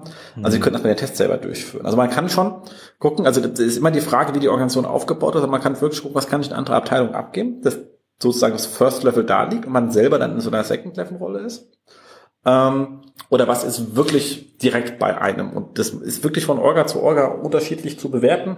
Aber die Frage immer zu machen, wie kriege ich das Thema in meiner Organisation effizienter abgewickelt, ist eine absolut valide und wichtige Frage, wenn man in einer halbwegs großen Organisation ähm, SEO ist. Also wenn man an Projektorganisationen dann kein Interesse hatte, sollte man dringend diesen Job meinen, weil man wird extrem unglücklich. Ja. Bei QA auch so ein bisschen. Also es gab auch ein, also je nachdem, wie die Organisation aufgestellt ist, und, äh, kann das auch ein langes Thema sein, bis man da reinkommt. Da habe ich jetzt so jetzt gute Erfahrungen gemacht, dass man sowas trotzdem mal bei sich selbst auf den Tisch äh, zieht mit dem pragmatischen Ansatz über Testomato. Den hat man ja auch schon mal, glaube ich, vorgestellt und so obwohl ich zuletzt auch einen ziemlichen Rant über Testomato gesehen habe, was ich aber auch verstehen kann. Also das ist jetzt bei weitem nicht das, also das einzige Tool da draußen, das allerbeste, aber für, für die Funktionalitäten und Tests, wie wir sie fahren, äh, klappt das immer noch sehr gut. Und da hat man jetzt eigentlich auch gute Erfahrung, wenn sich so eine Gesamtorganisation noch mit so einem riesen QA- und Testing-Prozess irgendwie anmerkt, haben wir mit diesem kleinen Testing ist eigentlich jetzt schon bei jedem Release vorher der Ahnung, ob das in die Hose geht oder nicht, zumindest auf unsere Themen und können eigentlich so als erster die Hand heben, wo die ersten Leute auch schon fragen, warum wisst ihr das eigentlich? Oder wieso, wieso habt ihr das jetzt getestet so schnell? Und dann äh, das ist auch ein ganz nettes Thema. Auf jeden Fall. Ja, aber ein bisschen abge, abgeschweift. Jetzt. abschweifen ist gut, dafür sind wir ja da. Wir, ja. Sind, wir sind ja hier nicht der, wir machen 20 News in äh, 10 Minuten Podcast. Wir sind ja schon der Podcast für die SEOs, die auch ein bisschen Zeit und Muße haben. Das ist ja Entschleunigung, ist auch wichtig und so ein bisschen. Ja, Work-Life-Balance und. Zen-mäßig, ja. Genau, Zen-mäßig, Zen sehr gut, sehr gut, genau. Ähm, ich habe noch was Schönes auf, auch auf Search, äh, nee, auf Search Engine Journal, äh, und zwar haben die etwas ähm, wiedergegeben, auch so eine schöne Twitter-Diskussion zwischen den Google-Menschen und der Welt, wo sie dann nochmal gesagt haben, hört mal zu, semantische Auszeichnung ist kein Ranking-Faktor, sieht aber halt besser aus. Dazu ist ganz klar zu sagen, natürlich ist es kein primärer Ranking-Faktor. Ich komme nachher nochmal zum anderen Thema, wo es auch dann darum geht. Ähm, aber wenn du halt mal besser aussiehst, hast du halt auch einfach mehr. Also wenn du auf Position 100 bist, brauchst du keinen Schema-Org einbauen, dann wirst du nicht auf 1 kommen oder auf 10. Ähm, äh, wenn du aber sichtbar bist, macht es natürlich raus, dass man sich so auch schon aufhübscht, wie es geht. Und damit hat es natürlich direkte Auswirkungen auf die ähm, CTR. Und ich denke, in Hinsicht, was ich mal sehe, was so Google mit Refining, Learning, Machine Learning macht, habe ich so das Gefühl, es zieht auch schon ein bisschen rüber. Aber da hat man nachher nochmal was vom Kai, äh, Kai Spriesersbach, der sich damit auch ein bisschen länger auseinandergesetzt hat, will ich jetzt nicht vorgreifen. Ähm, und da kann ich nur sagen, okay, es ist kein Ranking-Faktor, ist trotzdem extrem wichtig. Weil das zweite Problem, was du noch haben kannst, ist natürlich, wenn deine Seite irgendwie krude ist und Google gar nicht versteht, um was es geht und du hast sie nicht ausgezeichnet und wir wissen halt nicht, um was es geht. Also manchmal kann die Auszeichnung durchaus dazu führen, dass du besser gefunden wirst, weil sie erst danach verstehen, um was es eigentlich auf der Seite geht und du vorher einfach überhaupt nicht im Set warst. Und wenn deine Seite entsprechend stark ist, dann kann es durchaus sein, dass du danach auf einmal in den Top 10 warst. Und dann ist es zwar kein Ranking-Faktor, aber sie haben halt vorher die Seite nicht verstanden oder nicht hinreichend verstanden. Da kann man diskutieren, ist das jetzt ein Ranking-Faktor oder nicht. Technische Verständlichkeit ist für mich per se ein Ranking-Faktor. Okay, eigentlich ist es, ne, weil ich komme ja erst ins Relevant-Set rein, kann man jetzt mit Liebe rumdiskutieren. Macht's einfach, Kinders. Fertig. Ja. Bin ich ganz bei dir. Macht das ist auch nicht mehr so kompliziert. Nee. Ja, du wartest. Ich bin äh, mit meinen äh, so, normalen gut. Nachrichten, genau. Jetzt kommt ja danach, kommt Da dann ja nochmal dann- die Neues von Google. Da Neues kommen von dann, Google, gut. Okay, zehn dann News ich- in zehn Minuten. Also da machen wir dann die, die, die Nachrichten da. Sehr, sehr gut, sehr gut, sehr gut. Wir sind, wir sind ja äh, super, äh, super abgesprochen, bin da gerade etwas aus dem Zug von Berlin gefallen. ähm, okay, was haben wir da noch an nächstes Schönes? Und zwar habe ich hier von ähm, ähm, Kevin Indig äh, an der Stelle, der macht ja in letzter Zeit wirklich, hat viel Zeit, äh, lange Sachen zu schreiben, die auch äh, schön strukturiert sind. Hat er was aufgegriffen und die auch schon äh, länger machen und ähnlich rangehen, aber er hat es sehr gut strukturiert, so gut haben wir es nicht, muss ich ganz ehrlich sagen. Also meine, kommt am Ende aufs Gleiche raus, aber ähm, wenn man jemandem was erklären will, hat er es sehr schön geschrieben. Deswegen ist es ein absoluter Must-Read-Tipp hier an der Stelle und ähm, äh, d- danke dafür. Ist immer schön, wenn man Sachen irgendwie intuitiv richtig macht, aber dann von jemand anderem eine Struktur drauf und sagt, ach stimmt, so kann ich es ja auch äh, viel besser intern kommunizieren. Und zwar hat er ein bisschen unterschieden, also da ging es um ein Thema, ähm, wie kann ich dann halt einfach irgendwie systemisch Traffic organisieren? Und hat er unterschieden ähm, zwischen Inventory-Website und Content-Website. Das ist die Frage, was ist eine Content-Website? Das ist offensichtlich eine Website, die Content erstellt. Ja. So. Wie kann ich dann wachsen? Indem ich mehr Content erstelle. Ist jetzt auch nicht wahnsinnig überraschend. Okay. Aber Inventory-Websites sind halt dann Websites, die halt einfach viel Inventory haben, der jetzt nicht handgeklöppelt geschrieben ist, sondern natürlich ein Shop, Produktdetailseiten, Category Pages, gelbe Seiten, Einträge, Städteseiten, Stadtgewerbeseiten, so. Und wenn, und wenn die jetzt mal hinkommen und sagen, lass uns mal Content Marketing machen und dann schreiben die da 500 Posts und dann wirst du das leider im Ausschlag des Traffics nicht sehen. Weil es halt gegen 5 Millionen URLs auf der anderen Seite steht, die jetzt irgendwie im Longtail, whatever, irgendwie Traffic ziehen und dann kannst du das tun, wird keiner bemerken und dein Jahresziel und dein Bonus kriegst du dann damit wahrscheinlich auch nicht gewuppt. Da jemand, okay, was tun wir denn jetzt?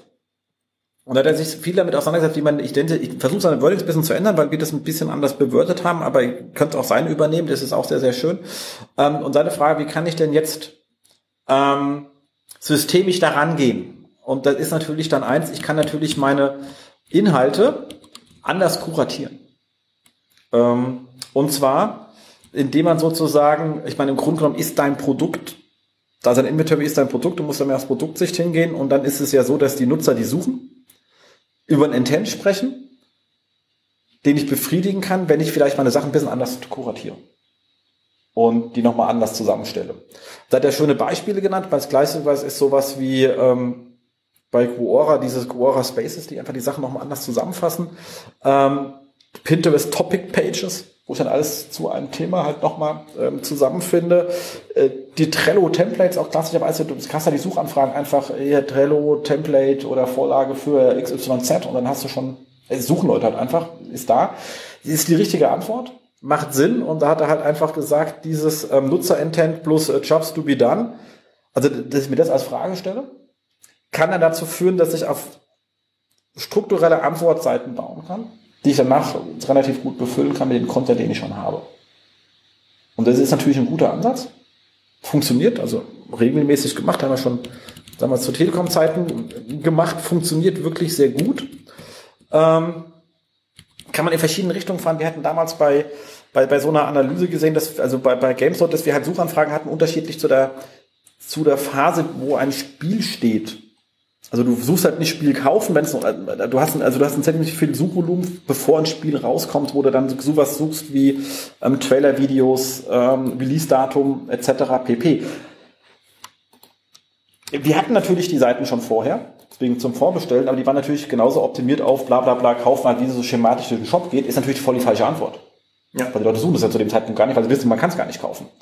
Ähm, wir hatten allerdings, als es Spieletür online gab, dort durchaus Release-Berichte, Vorberichte, ähm, Trailer-Videos, erste Walkthrough-Videos und haben gesagt, okay, wir können die Sachen ja als Unterseiten anlegen zu der Spieleseite. Das haben einfach Unterseiten neu erzeugt, die genau den ganzen Kram nochmal kuratiert haben, sie eigentlich auf der Spieletür online lagen. Ähm, genauso mal festgestellt, wenn Spiele älter sind, kommen andere Fragen, Tipps, Lösungswege etc. Die sind jetzt, die kommen dann natürlich, wenn das Spiel so zwei, drei Monate da ist, kommen die raus, aber die können wir auch kuratieren als Unterseite drunter legen. Hm. Und wir können dann das, was wir vorne zeigen, auf der, auf der Seite selber, dieser ganze Text, was das Spiel alles kann, etc. pp. Die können den ja auch umswitchen. Also zumindest haben wir gesagt, wir machen vor, bevor das Spiel rauskommt, also bis kurz vor dem Release-Datum, haben wir auf der Spieleseite wirklich als erste Seite eigentlich eher die Vorberichterstattungsseite. Hm. Und das hat wirklich extrem gut funktioniert und mit mehr Vorbestellungen etc. pp. Ähm, ist so ein ähnlicher Ansatz, also auch da wieder die Frage, was, was ist denn der, der, der Intent und, und, und wie kann ich den bedienen? Weil ich das Kernbanking dazu eh schon habe. Und er hatte halt tausend andere Beispiele. Also der Artikel ist wirklich sehr lang mit sehr, sehr vielen Beispielen. Ich bin jetzt komplett abgeschweift in ein komplett anderes Beispiel, aber man sieht, man kann mit dieser ganzen Frage sehr kreativ umgehen, wenn man diesen Ansatz versteht und sagt einfach, wie kann ich denn systemisch das System besser optimieren und dabei halt auf Intents gehen, die ich aktuell mit meiner Struktur gar nicht abhole, die aber da sind.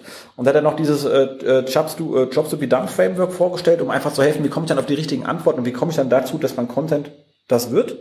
Weil man muss natürlich sagen, er ist ja nicht der Erste, der auf die Idee kommt, wir auch nicht. Weil wir haben das ja auch abgeschaut. Es gab schon früher sehr erfolgreiche Portale, die sowas damit gemacht haben. Ich weiß nicht, ob Sie eine andere noch kennt, Softonic. Den Absturz kenne ich, ja. ja. Den Absturz kennt man und da sieht man halt, also die haben was ähnliches gemacht. Die haben also gegenüber alle anderen Software-Download-Portale oder Software-Kaufportale, die waren halt danach, es gibt halt hier, was ich was,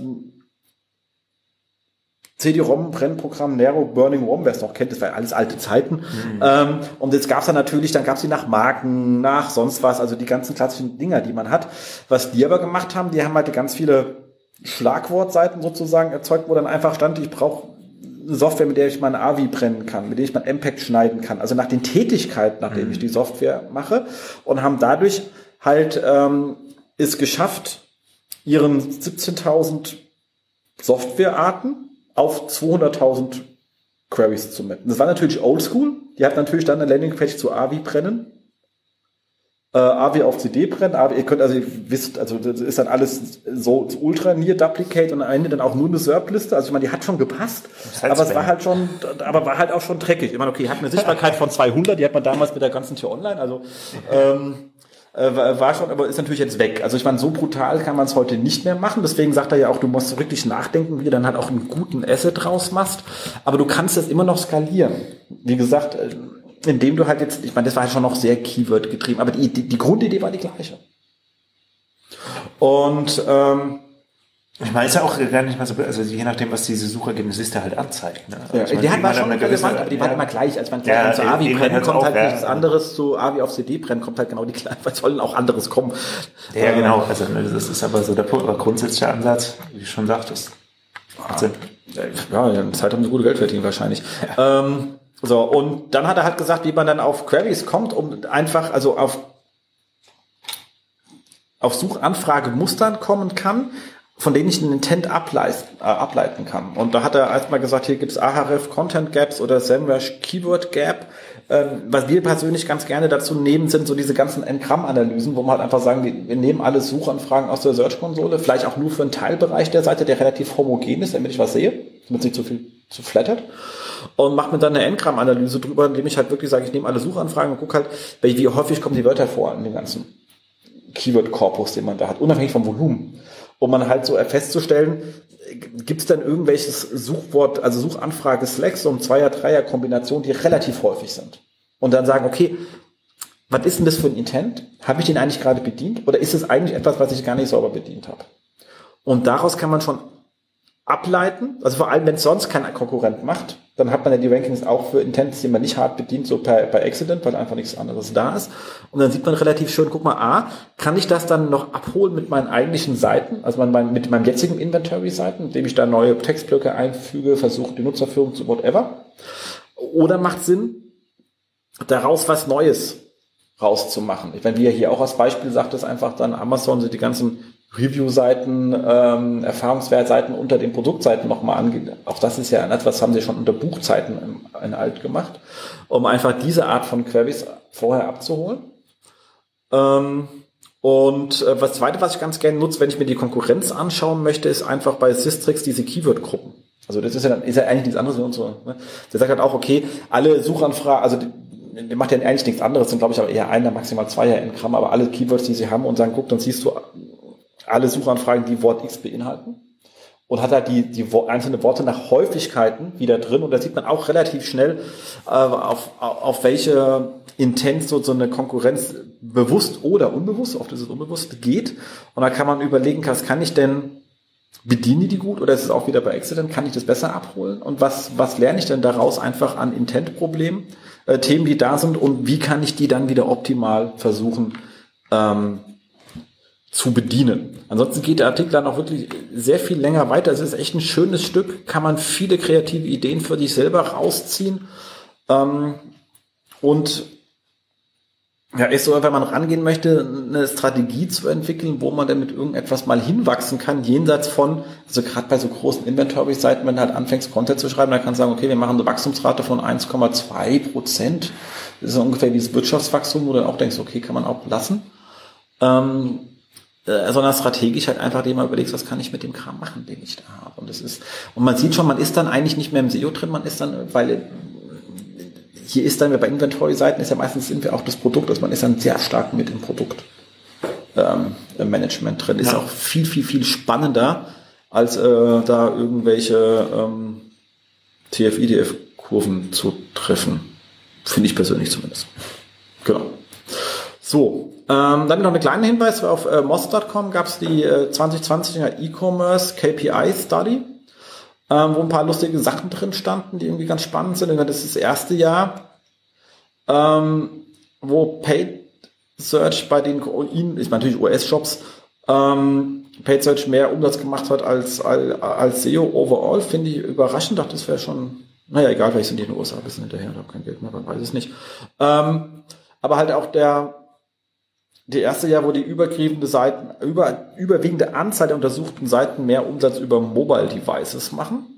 Fand ich erstmal sehr spannend. Dann haben sie noch ein paar Conclusions rausgehauen, so wie es ähm, SEO früher war natürlich genau wie SEA, dass wir gesagt haben, wir setzen kurz vor Kauf an, also hier kaufen plus irgendwas, weil dann bin ich halt direkt dran. Da ist natürlich, da jeder hingeht, da auch die Konkurrenz am härtesten und dass die Wachstumspotenzial bei Leuten sehen, die gewachsen sind, halt eher im, im Funnel weiter vorne, also in den Awareness-Phasen weiter vorne anzusetzen. Und dann aber halt auch ein bisschen zu koppeln mit dem ganzen Remarketing-Kram, damit du die nicht hoffen musst, dass sie später dann dich irgendwie mitsuchen.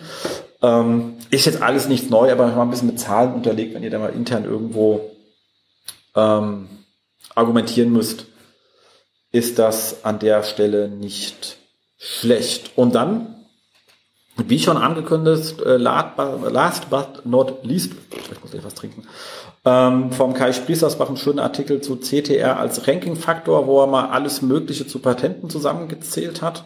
Relativ schön auch sagt, ähm, Patent bedeutet nicht, dass dieses auch implementiert ist. Da gab es eine lustige, da hat er schon was rausgehauen auf äh, Facebook und da hat dann, glaube ich, Mario Fischer gesagt, ja klar, aber Patent heißt halt nicht, ich bin mir nicht sicher, ist irgendeiner, hat er dann gleich in seinen Blogpost auch reingenommen, also nur weil was patentiert ist, heißt es noch lange nicht, dass es benutzt wird. Hat ja immer die Rechte gesichert, ist ja auch erstmal richtig. Ähm, hat aber ein paar Sachen aus den Patenten rausgeschrieben. Das ist die grundsätzlich bei CTR, also das sind Patente, die geht darum, wie kann man so implizites Nutzerfeedback, ähm, Robertson Spark Jones schon aus den 80ern mal nachlesen mag, wie kann man so implizites Nutzerfeedback einarbeiten und das implizit heißt halt eben CTRs. Und dann sind wir, die unterscheiden da grundsätzlich natürlich zwischen Short- und Long-Clicks. Also Short-Clicks, ich gehe auf die Seite und springe halt gleich wieder zurück. Long, ich bleibe ein bisschen länger. Das allerdings in der zweiten Version ist nochmal unterschieden nach der Art der Query. Das ist so Direct Answer. So sagen, also wie ist denn der, Dollar heute, dann brauche ich halt auch dafür nicht lange. Da erwartet man keine ewig lange Lesezeit, wo natürlich auch wieder heißt, ich muss diese Keywords irgendwie durchklassifiziert haben über Machine Learning, will ja keiner per Hand machen. Ähm, also ist schon eine Komplexitätsstufe mehr als vorher. Aber das hatte ich ein bisschen Short und Long bloß Artis Intens unterscheiden. Ganz lustig ist, dass sie dann auch bei einem weiteren Update gesagt haben, so Nutzer, die immer auf eins klicken, müssen wir eigentlich rausfiltern, weil die offensichtlich keinen Bock haben zu lesen. Also Leute, die immer auf eins klicken, können wir eigentlich nicht berücksichtigen, weil das halt dann äh, selbsterfüllende Prophezeiung ist. Das ist dann ein bisschen doof. Ähm, auch das ist spannend, also wie man so sieht, weil er hat gesagt, wie das Patent sich über Laufe der Zeit entwickelt hat, da sieht man auch wahrscheinlich Leute, guck, hat man ein neues Problem, müssen wir rausnehmen, müssen wir natürlich gleich ein Patent ändern, weil sonst macht ein neuer irgendwas drauf und dann hm, Rechte Lizenzen, egal. Aber man sieht halt so irgendwie dann auch so schön so Erkenntnisgewinn. Also beim Lesen war ich wirklich gedacht, ah Gott, wenn du jetzt selber sagst, jetzt auch, ah scheiße, Tim, haben wir vergessen, müssen wir auch irgendwie rausfiltern. Man hat so irgendwie leichtes Gefühl, wie mit Leuten da so Erkenntnisgewinn, so zwischen Heureka-Momenten und Leiden, weißt du? Ja. Äh, der Herr hat von ihm auch sehr spannend geschrieben. Und sagt dann auch am Ende, sagt er, kann man einfach nicht sagen, ob die CTR ein Ranking-Faktor ist, weil einfach ähm, Google sich dazu nicht hart äußert. Ähm, aber er sagt, am Ende ist es auch Hupe, weil wenn ich meine CTR verbessere, habe ich halt schlicht und ergreifend einfach mehr Traffic. Hat er auch recht. Also man kann einfach mal aufhören, über Sachen zu, äh, rumzudiskutieren. Man kann die Forschung zur Kenntnis nehmen, weil es wirklich spannende Sachen sind. Ähm, und es in sich spannend ist, aber wenn ich eine höhere CTR aus meiner SERP raushole, dann ist es einfach gut. Ähm, wenn ich eine schlechte CTR habe und krieg sie nicht nach oben gehoben, dann habe ich halt den fucking Intent nicht getroffen.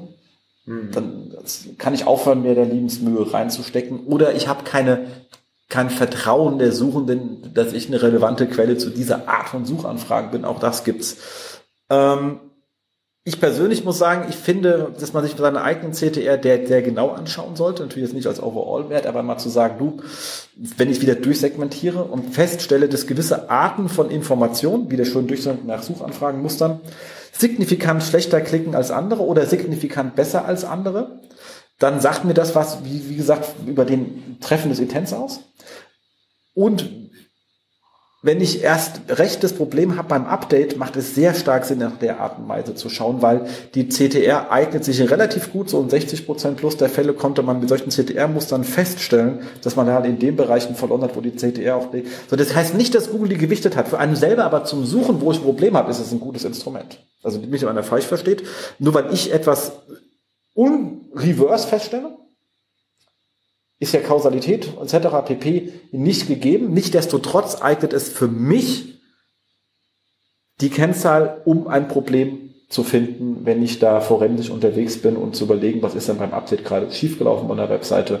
Und da ist eine CTE etwas, wo mir relativ häufig Problemstellen finden. Und deswegen, allein schon daher macht es Sinn und deswegen kann ich dem Kai da nur recht springen. Wir können uns inhaltlich, weil wir alle ganz gerne weiterbilden, mit diesen ganzen CTR-Patenten auseinandersetzen. Wir brauchen uns aber keine Frage zu stellen, ob es jetzt ins Ranking eingeht oder nicht. Die Zahl macht an sich sehr viel Sinn, sich damit einfach inhaltlich zu beschäftigen, darauf zu optimieren oder wenn es optimieren nicht geht, Konsequenzen draus zu ziehen und tote Pferde nicht äh, zu reiten. Ja. Das stimmt, weil das ist nämlich eben so eine Sache, also weil, äh, weil, weil er hier auch ja schreibt, also verbesserte CTR heißt, du hast mehr Traffic. Also ja, also manchmal hast du halt auch einfach weniger Impressionen. Ja klar, man kann die auch verbessern, indem du auf Position 11 optimierst, hast du in der Regel auch mehr Klicks und weniger. also im ja, Vergleich zu den eher zum Vergleich zur Impression dann ja, das, also das ist so, so ein bisschen das Ding, weil also, also ja, es aber wir wissen ja, wie man mit Daten umgeht, wir wissen ja, wie die ordentlich filtern und äh, wir wissen auch, wie das geht. Also so wir sagen ja das relativ genau vor, wie das zu gehen hat. Wir sagen, Patrick, mach mal richtig. und äh, dann macht er das schon richtig. Dafür ja, haben genau. wir ihn ja. Ja. Nee, das ist so der Punkt. Also äh, ist eine wichtige Metrik und so oftmals ist also wenn wenn es da Verschiebungen gibt, einfach bei einer Impression man zusammen also zu bestimmten Themen einfach rausgefallen ist oder nicht mehr so häufig da ist, dann kann man da auch nichts machen. Also Nichtsdestotrotz ist es wichtig, aber es ist halt immer noch so ein bisschen die, so eine, so eine mittelbare Metrik aus Klicks, Impressionen und es, ist, es sind eigentlich immer so drei Punkte oder eigentlich, man muss eigentlich immer alle vier Metriken somit. Auf eine kann man sich fokussieren und die anderen drei muss man halt irgendwie so ähm, Augenwinkel noch mit drin haben. Ja, klar, ich meine, die haben sowieso, wie gesagt, die CTR muss man auch, also bei einzelnen Keywords wird dann eh schwer. Bin ich jetzt, wie wir vorhin gesagt, ich kann ja, ich weiß ja gar nicht, was für eine Art von Treffer, bin ich Featured Snippet, bin ich irgendwas, weil dieser Search Experience Filter halt nicht funktioniert. Ja. Ähm, Google sampled ab einer gewissen Größe massiv. Also deswegen ähm, heben wir auch allerersten Wert immer, was ist denn eigentlich meine Abdeckung an Daten? Das ist das allererste, was wir immer machen, sagen, wenn ich, ich habe ja oben in der Tabelle, in der, in der, in der Search-Konsole die, die Summenwerte. Und wenn ich dann über die API die Sachen runterziehe und addiere die auf, kommt das allererstes erstmal, was ist denn meine Abdeckung eigentlich? Von was rede ich hier? Und das sind dann teilweise 24 Prozent oder so. Und dann weiß ich, okay, das ist jetzt da. Hm. Ähm, muss aber berücksichtigen, dass mir doch das eine oder andere fehlt. Und wenn man dann Zeit rein mal aufmalt, dann sieht man relativ schnell, dass man so Lücken hat, wo man sagt, hm, äh, war ich nicht da oder war ich nicht da? Ich bin aber immer auf eins. Ich glaube jetzt nicht, dass ich da dauernd weg bin. Wir haben das Problem, dass die Seiten personalisiert sind, ich eh nur Durchschnittswerte habe. Also da kommen ganz viele Faktoren rein. Deswegen, es muss eine gewisse Größe an Zahl sein, damit ich statistisch sagen kann, klettet sich das wieder? Und die müssen segmentiert sein und ich muss wirklich noch mal rein, jedes Mal natürlich nachschauen, hat mir nicht doch irgendein fucking Bias eingefallen. Ja. Das ist klar. Aber ich meine, so arbeiten wir halt, deswegen halt nennen wir es ja auch Forensik bei uns und ist ja auch immer so spaßig, sich dann da Patrick beim Fluchen zuzuhören, wenn er sagt, oh, ich hab was, ich hab was. Nee, scheiße doch nicht. das ist halt äh, an der Stelle schon immer gut. Aber das macht ja Spaß, dieses ja. das im Heuhaufen die Stecknadel zu suchen. Und dann zu sagen, Kunde, du bist zwar doomed, aber jetzt wissen wir wenigstens, warum du doomed bist. das stimmt, ja. Jo, damit war es das erstmal mit dem Rundum-News. Ne? Jetzt genau. haben wir noch so äh, zehn News von Google in zehn Sekunden. Äh, nicht ganz so knapp, aber also ein, zwei Sachen gab es wieder, die sie geändert haben. Äh, eine Sache, die, die ist jetzt auch wieder so ein bisschen im, im, im Kommen. Ich finde, da kann man mal ein Auge drauf haben. Äh, Beitrag vom äh, Blog.google. Sie experimentieren mal wieder so ein bisschen mit der SERP-Darstellung und zwar so zum Thema Klamotten. Und zwar in den USA ist das im Moment jetzt erstmal ausgerollt. Ähm, ja, kann man darstellen, sie experimentieren mit der, also Sie, sie, ich finde ja, sie, sie imitieren einfach mal äh, Shop-Kategorie-Seiten. Zwar gibt es die Möglichkeit, ähm, Sie haben das wohl in der kleinen Testgruppe, dass man halt über Feeds äh, seine ganzen Produkte irgendwie ähm, erstmal getestet im Klamottenbereich zu ihnen rüberwerfen kann. Und ähm, sie bauen ähm, darauf basierend äh, so kleine Kategorieseiten. Also man kann sich das so vorstellen, ich gebe dann erstmal ein, äh, eher äh, irgendwie äh, Winterjacke und dann kriege ich auf einmal so, so, so, so einen kleinen äh, Universal Search Layer, da steht, naja, Popular Products. Und dann ich auf einmal sind da ganz viele Details oder Detailprodukte gelistet und ich kann dann noch weiter filtern, kann sagen, ah ja, übrigens bin ich ein Mann, cool, da klicke ich mal drauf. Und ich kriege dann halt von den ganzen Leuten, die halt ihr Feed mit reingeben, die verschiedenen Angebote angezeigt. Also die Jacke gibt's bei den, den Leuten zu dem, dem Preis, noch fünf verschiedenen anderen ähm, äh, Ausführungen oder Farben ist eine spannende Sache, weil sie halt wirklich so, so als Aggregator für Shop-Kategorieseiten da fungieren. Ist erstmal natürlich kostenlos. Also die Frage, warum machen sie das? Ich habe ja einen Google Shopping Feed, der macht ja nichts anderes. Also verstehst du, ich ja, bezahlten Shopping Feed oben drüber ja. und unten drunter kriege ich es dann noch, also ich, ich bin da schon ein bisschen, ich sag, ich, ich, also mir hat sich der Sinn nicht erschlossen, um ehrlich zu sein. Ich glaube, es ist ein, also für mich sieht das mal wie ein sauber oder ein strukturierterer Shopping Feed. Also nochmal ein bisschen normierter, aber ansonsten kriegst du ja diese ja, kategorisierte Darstellung nicht hin.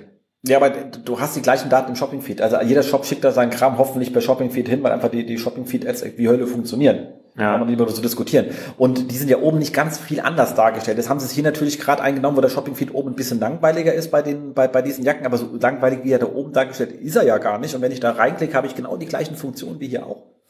Und wenn ich das gleiche nochmal in die SERPs unten drunter reinmache, ganz im Ernst, wenn ihr feststellen, dass das untere Modul besser klickt, dann wird da der Shopping-Feed hinwandern. Also alles andere absurd. Ja. Ich glaube, über die Reviews, aber so, also über alle Produkte oder Shops dann hinweg hast du natürlich auch nicht, ne? Also das ist so. Reviews ist ja so ein Shopping-Feed auch. Von allen Dings dann so aggregiert. Also weil für mich wirkt es ja so, es ist ja so eine, ich finde, das ist immer so eine abstrakte Produktebene, die Amazon ja irgendwann mal über sein ganzes Produkt ge ge gelegt hat, wo man irgendwann merkt, es klappt nicht immer, wenn da irgendeine Rezension zum Produkt steht, was nur im Entfernt mit meinem zu tun hat, da merkt man, da ist wieder was schiefgelaufen. Ähm, ja, ja, hast recht, aber also es ist schon, es nimmt auf jeden Fall mehr Raum ein. Also kann mir vorstellen, ich meine, E-Commerce ist eh schon scheiße. Es, ist äh, ein schwieriger Case, äh, also rein organisch und ich glaube, das wird an der Stelle jetzt nicht unbedingt einfacher. Genau, aber auf jeden Fall ist das Thema, sie experimentieren per se viel rum. Ich sage, man muss ja sowieso immer, weil wir sitzen halt dummerweise immer am Desktop am Arbeiten, ich arbeite nicht am Handy. Ja. Aber ich sage, ich habe mir auch so stark angewöhnt, immer sofort selbst nochmal im hier Entwicklermodus Mobile eingestellt, weil einfach mobile Surfs so viel bunter und krasser und anders sind. Das siehst du einfach im Desktop gar nicht. Also da, da haben wir ja schon vorher, auch jetzt schon bei den, äh, wenn du so eine Shop-Kategorie-Seite findest, weiß ich was hier, Cocktailkleid hast du jetzt auch schon unten immer so ein Slider von dieser Kategorie, wo schon die Cocktailkleider alle abgebildet waren, bei dir selber. Weißt du, ja. also an deinen Treffer und den anderen auch. Ja. Ähm, und ja, die, das ist halt bunt. Wenn man das nicht anschaut, dann denkt man immer noch, ich bin ja bei diesen zehn blauen Links und diese Mobile-Seite ist halt das nicht mehr. Die ist halt bunt. Und undokumentiert. Ja, und das kommt noch hinzu. Keiner weiß, warum das so ist.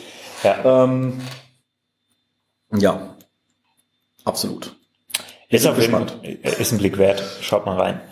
Äh, ja, genau. Äh, Data Vocabulary. Wer kennt's? Bitte einmal die Hand heben. Also ich hoffe, es kennen nicht mehr so viele. Äh, Data Vocabulary war so ein bisschen Vorläufer von Schema.org, ähm, den man auch für semantische Auszeichnungen nutzen konnte und also auch heute noch nutzen kann. Die Sache ist nur, ab April wird das nicht mehr für Rich Snippets benutzt. Da, ich habe es, glaube ich, drei, vier Mal gesehen. Das war aber eigentlich immer für Breadcrumbs. Da war das so ein bisschen der Klassiker. Falls ihr das noch drin habt, ich hoffe es nicht, dann äh, habt ihr jetzt aber eine Meldung in der GSC bekommen, dass ihr dieses äh, da vielleicht ein paar Probleme habt und dass halt Data Vocabulary ab April nicht mehr für Rich Snippets benutzt wird. Könnt ihr euch darauf einstellen, dass ihr es an der Stelle ändert, wenn euch die äh, Rich Snippets egal sind und wo auch für auch immer ihr die strukturierte Information benutzt, könnt ihr es natürlich weiterhin machen, tut nicht weh. Noch eine kleine Produktänderung von Google. Ähm, ich habe es jetzt irgendwie dann doch in letzter Zeit fast jedes Mal drin, und zwar Dataset Search. Also dieses Geil. Ganze, das hat man immer so über äh, strukturierte Daten drin, dass man ja seine Forschungsdaten und alles, was man so rumfliegen hat, einfach mit ähm, Schema auszeichnen kann. Und darauf haben sie eine Suche gebaut. Und die war jetzt die ganze Zeit in der Beta und ist jetzt aus der Beta raus. Das hat bei Google nicht mal viel zu heißen, weil ich meine, sie bauen immer so viel um. Ähm, aber auf jeden Fall sind sie da jetzt ein bisschen mehr public gegangen und ähm, Deswegen haben sie da in letzter Zeit wahrscheinlich auch nochmal so viel an der Doku nachgezogen. Ich finde es eine coole Sache. Also wenn man irgendwas mal zu irgendwas einfach mal irgendwie Daten sucht, äh, Statistiken oder so, dann geht man auf äh, die Datasets Search und gibt das mal ein. Ich fand das so ein bisschen traurig, weil der, mein erster Eindruck war, dass Statista dieses ganze Ding mal voll gespammt hat, weil die haben halt zu jedem Scheiß irgendeine Statistik.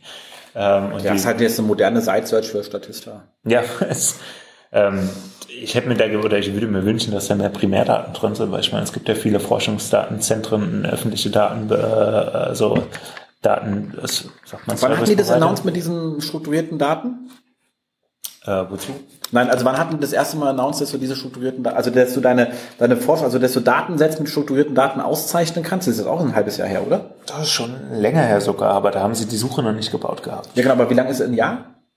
Bestimmt, ja. Okay, du arbeitest auch an öffentlichen Projekten hier sehr tapfer, mit ja, sehr viel Langmut. Dann weißt du, da musst du halt mal noch eine Dekade warten, bis sie das implementiert haben. Ja. Also deswegen kann da außer Statista noch nichts drin sein, weil die Unis dann erst ihren nächsten Haushaltsplan für 2025 dann die Lücke finden, da vielleicht äh, ein Budget zu finden. Im ersten Anlauf, der über drei Jahre geht, wird es der Dienstleister halt gnadenlos verkacken. Ja. Und äh, dann haben sie es vielleicht, also also ein paar Sachen habe ich natürlich gefunden. Also es gibt so ein paar deutsche Datenzentren, die sind ja schon angeschlossen. Die GESIS war irgendwie mit drin in einem Korpus, äh, ich, ich weiß gar nicht mehr, also deutsche, deutsche Regierung waren so auch mit drin. Ich meine, wenn die ihre CSVs dann irgendwie beschreiben, äh, ja, Klassiker, ne? Also es ist, äh, und ähm, auch ResearchGate, ne? das ist aber dann immer auch so ein bisschen äh, viel äh, User-Generated Content, der halt strukturiert nochmal ausgezeichnet wird, reingeschoben wird ich habe irgendwie so das Gefühl, USA ist da immer so ein bisschen stärker präsentiert, weil die da auch so ein bisschen Vorreiterrolle wieder haben.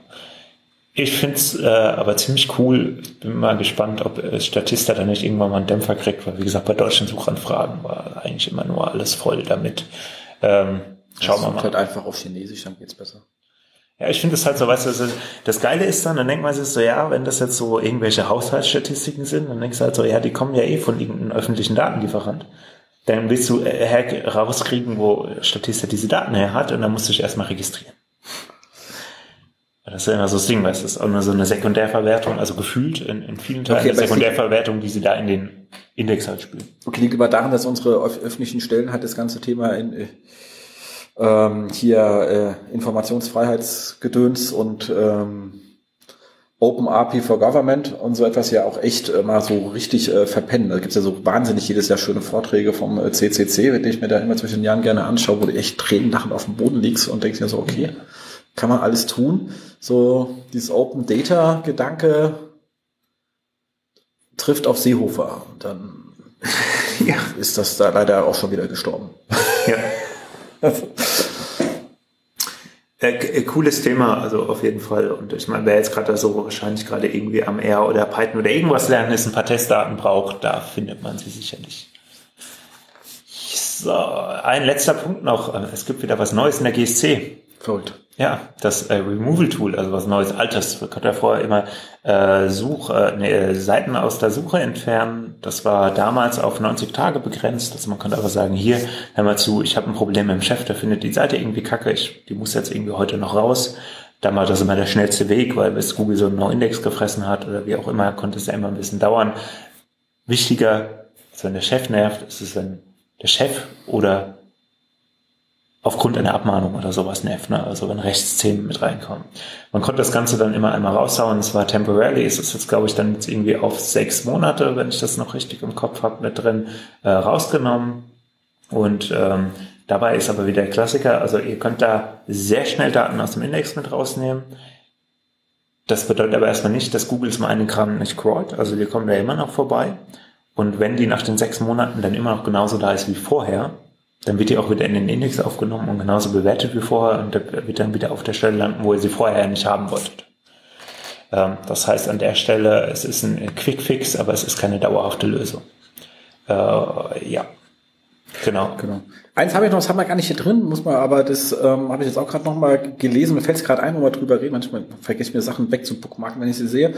Ähm, ist auch schon älter, aber gab jetzt noch mal, glaube ich, von Danny Sullivan oder von Gary Illis die Erinnerung daran, dass ähm, Google jetzt ja ab 1.3. den No-Follow-Links wieder folgt. Ich meine, das haben sie bisher ja auch getan, aber in einem mäßigeren Umfang. Also man hat schon eine Crawl-Rate macht gut, aber die war nicht ganz weg, weil wenn ich irgendwas sehe und dann will Google schon mal wissen, was da ist, also haben wir schon durchaus gesehen, äh, dass es jetzt nicht so ganz safe war, Google dann von Sachen fest wegzuhalten. Ähm, aber wollte nur mal dran erinnern, weil ich ja immer noch genug Sachen da draußen sehe, die zum Beispiel im Shop-Bereich ihre Faceted Navigation versuchen vor Google zu heiden, indem sie die ganzen Links mit No-Follow versehen haben. Man, das schießt mir jetzt zwar im Fuß, weil der Linkgewicht bleibt ja da. Also eine andere Geschichte ist jetzt nicht die beste Lösung.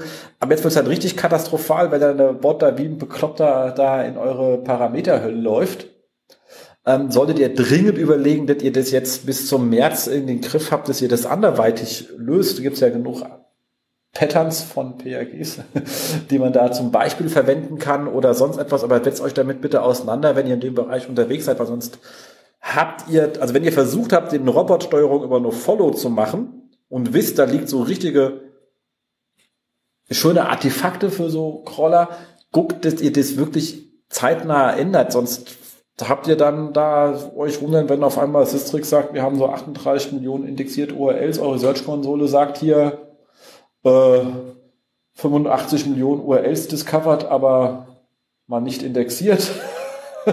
Dein Server sagt, ich bin von der Last. Also das will man alles nicht ähm, haben.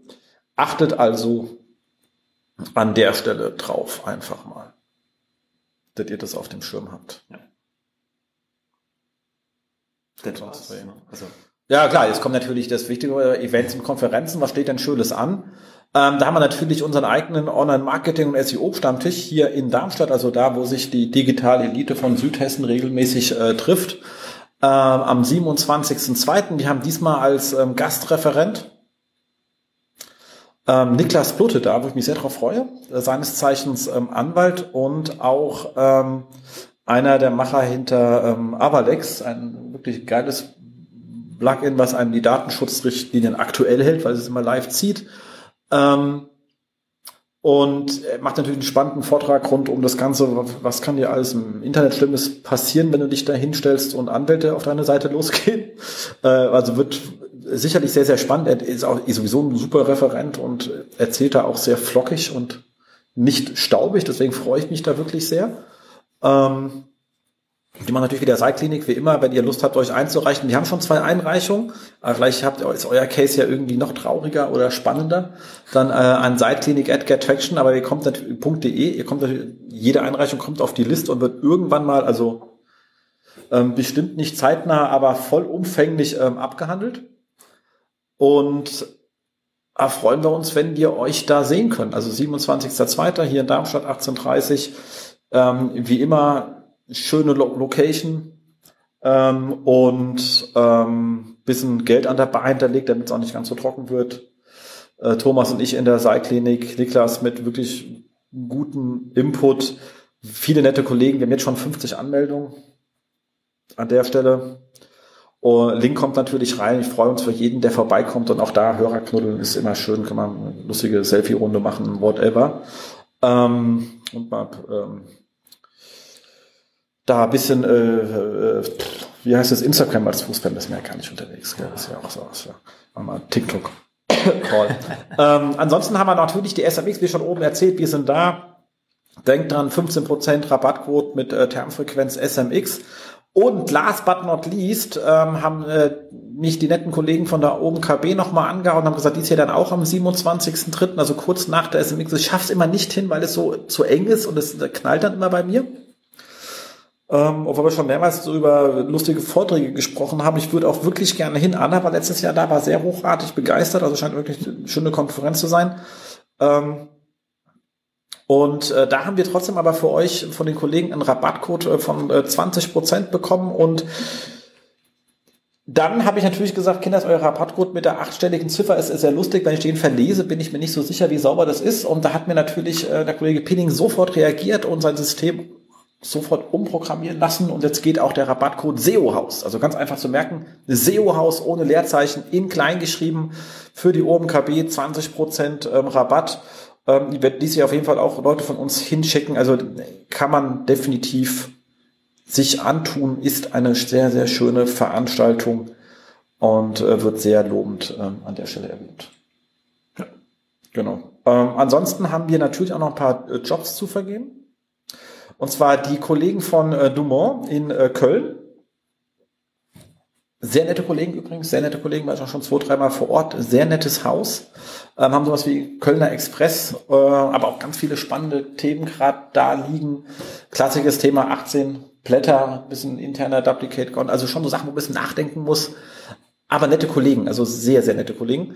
Und die suchen gerade einen neuen ähm, SEO-Manager, ähm, MWD, wie immer in äh, Köln. Auch eine schöne Stadt.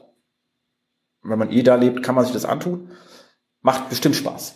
Im, in, in dem anderen Köln, ähm, was sich da Düsseldorf nennt, ähm, das, ich hoffe, ich werde jetzt nicht erschossen, aber egal, in diesem anderen Köln-Düsseldorf sucht die RP Online auch einen ähm, technischen SEO-Manager. Auch das, auch die Kollegen äh, kenne ich äh, sehr, sehr gut. Äh, Kollegen äh, Bornewasser an der, der Stelle gegrüßt. Ähm, suchen, wie gesagt, auch äh, technischen SEO-Manager, RP Online auch ein schönes Blatt, äh, machen spannende Dinger. Bin immer, wenn ich mal da bin bei den Kollegen, Essen ist ein sehr nettes Team, kann man auch gut knuddeln und äh, Selfies machen. Und ansonsten äh, Lufthansa-Tochter Time Matters äh, in Neu-Isenburg, weil ja jetzt sich hier im Rhein-Main-Gebiet nicht so sattelfest ist. Das ist so ein Vorparkplatz von äh, Frankfurt, Neu-Isenburg, aber mit netten Firmen. Viel Lufthansa. Viel Lufthansa natürlich. Ähm, und die suchen einen Online-Marketing-Manager. Das ist jetzt nicht Hardcore-SEO, was jeder sagt, ich finde SEO spannend, aber den Rest auch spannend. Bestimmt eine spannende Stelle. Ähm, auch ein netter Kollege da, den wir da auch ja, letztens genau. ähm, Stammtisch da hatten. Da sind wir wieder dran. Also die Kollegen waren da. Wie gesagt, wir haben ja auch Gäste aus äh, Karlsruhe da und äh, sonst was. Das ist, wir haben wirklich, wie gesagt, die Elite von äh, Südhessen äh, da, muss man schon sagen. Ja. Also nicht nur Hessen, Deutschland. Deutsch, Deutsch, Deutsch, Deutschland. Ja, ja. Ist, äh, definitiv. Also das, man das ist ja gar nicht so klein Stapel. Ist ja nicht umsonst hier, ähm, hieß es Hessen ja früher auch Hessen-Darmstadt hat ja Grund, also das ist, das ja. ist schon äh, einfach wichtig. Ja. Also, also, aber wie gesagt, ein netter Kollege, du kennst ihn, ich habe ja, ja, auf jeden Fall. keinen Fuß also, genommen, aber du ihn. Ja, genau, wir hatten uns mal unterhalten. Also wirklich, der Typ, der Carsten, äh, sei, äh, sei gegrüßt, äh, ist, glaube ich, also ist auf jeden Fall ein lustiges Produkt. Die sind also Time Matters, äh, da geht es um äh, Zeit, also um darum, möglichst wenig Zeit zu brauchen. Und die machen halt so Kurierdienstleistungen vom ICE bis zum äh, Mensch, der sich ins Flugzeug setzt und äh, deine Akten auf dem Schoß hat und von A nach B bringt oder was auch immer so alles wichtig sein könnte. Um Ach so ein kleines Volkes, weißt du, Aktenkoffer mit Geld und Ketten. Ja. genau, aber auch so, ich glaube da zuletzt bei diesen äh, ganzen Virusgeschichten haben sie da auch einen Haufen Zeug irgendwie nach China rübergebracht, habe ich letztens auf Facebook gesehen. Also es ist, glaube ich, ein äh, spannendes Produkt, spannende Sache. Wenn nicht, dass man jetzt die Verschwörungstheorien verbringen, wie haben die hier mit Time Matters den Virus nach China rübergeflogen? Also bitte aufpassen. Also. Ein Gegenmittel. Äh, Ach so. also ich, äh, ich müsste den Post raussuchen. Ja, genau. Ich glaube, das nehmen wir raus. Streichen wir. Nein, nein, wir streichen hier gar nichts. Äh, aber ist cool. Also wie gesagt, auch nette Kollegen. Ähm, und wenn ihr Neu-Isenburg seid, dann könnt ihr immer beim äh, unserem Stammtisch vorbeikommen und mit uns mal das eine oder andere Schneckchen machen und auch mal ein kleines Weizen trinken oder ein größeres. Das ist ein Pluspunkt. Steht, das in der Ausschreibung? Steht das in der Ausschreibung? Leider nicht. Äh, ja. Wir haben auch keinen Backlink gesetzt auf unserem schönen Stammtisch. Müssen wir da mal meckern bei dem Kollegen. Ja. Genau, in diesem Sinne also sind wir jetzt durch. Und wer sonst noch irgendwas hat, irgendwie ähm, könnt ihr uns jederzeit gerne mailen an ähm, jobs.gettraction.de zum Beispiel, äh, an mich persönlich, jf.gettraction oder Stefan Keil at gettraction.de findet uns schon irgendwie, könnt es auch in die Kommentare reinknollen, whatever. Wir freuen uns über jeden äh, Facebook anschreiben. Was uns ein bisschen traurig gemacht hat, wir hatten letztes Mal keine Kommentare. Wir hatten äh, auch zu unserem Interview äh, noch keine. Ich mach, werd wieder ein bisschen aktiver. Ihr müsst uns auch nicht im Blog kommentieren. Ihr könnt uns auch auf Facebook schreiben. Also ich finde es auch ganz nett, wenn Leute mich direkt anschreiben und nochmal wieder einen kleinen Diskurs gehen. Äh, deswegen machen wir das Ganze ja hier. Und äh, wie gesagt, haltet uns jederzeit fest. Ihr müsst da keine Angst haben. Wir beißen nicht. Wir freuen uns über jeden, der ähm, mit uns spricht. Wir sind ja eher extrovertierte Menschen und immer gar nicht podcasten. Das, äh, ihr macht uns dann glücklich mit freuen wir uns. In diesem Sinne, wir sind raus. Tschüss. Ciao. Das war sie, die aktuelle Ausgabe des SEO-Haus. Wir bedanken uns bei euch für die geteilte Aufmerksamkeit und hoffen, die Show hat euch gefallen. Kommentiert in unserem Blog, wir freuen uns über jede Art von Kommentare oder auf unserer Facebook-Seite. Wir beantworten alle Kommentare möglichst zeitnah und vergesst nicht, uns auf iTunes zu bewerten, weil ihr wisst, iTunes ist das Gold des Podcasts. Dementsprechend bitten wir um viele, viele reichliche 5-Sterne-Bewertungen, am besten mit coolen Kommentaren. Danke dafür. Dann hören wir uns in zwei bis vier Wochen wieder und wir freuen uns, wenn ihr dann wieder einschaltet bei dem SEO-Haus. SEO von uns für euch. Und jetzt Rank Well.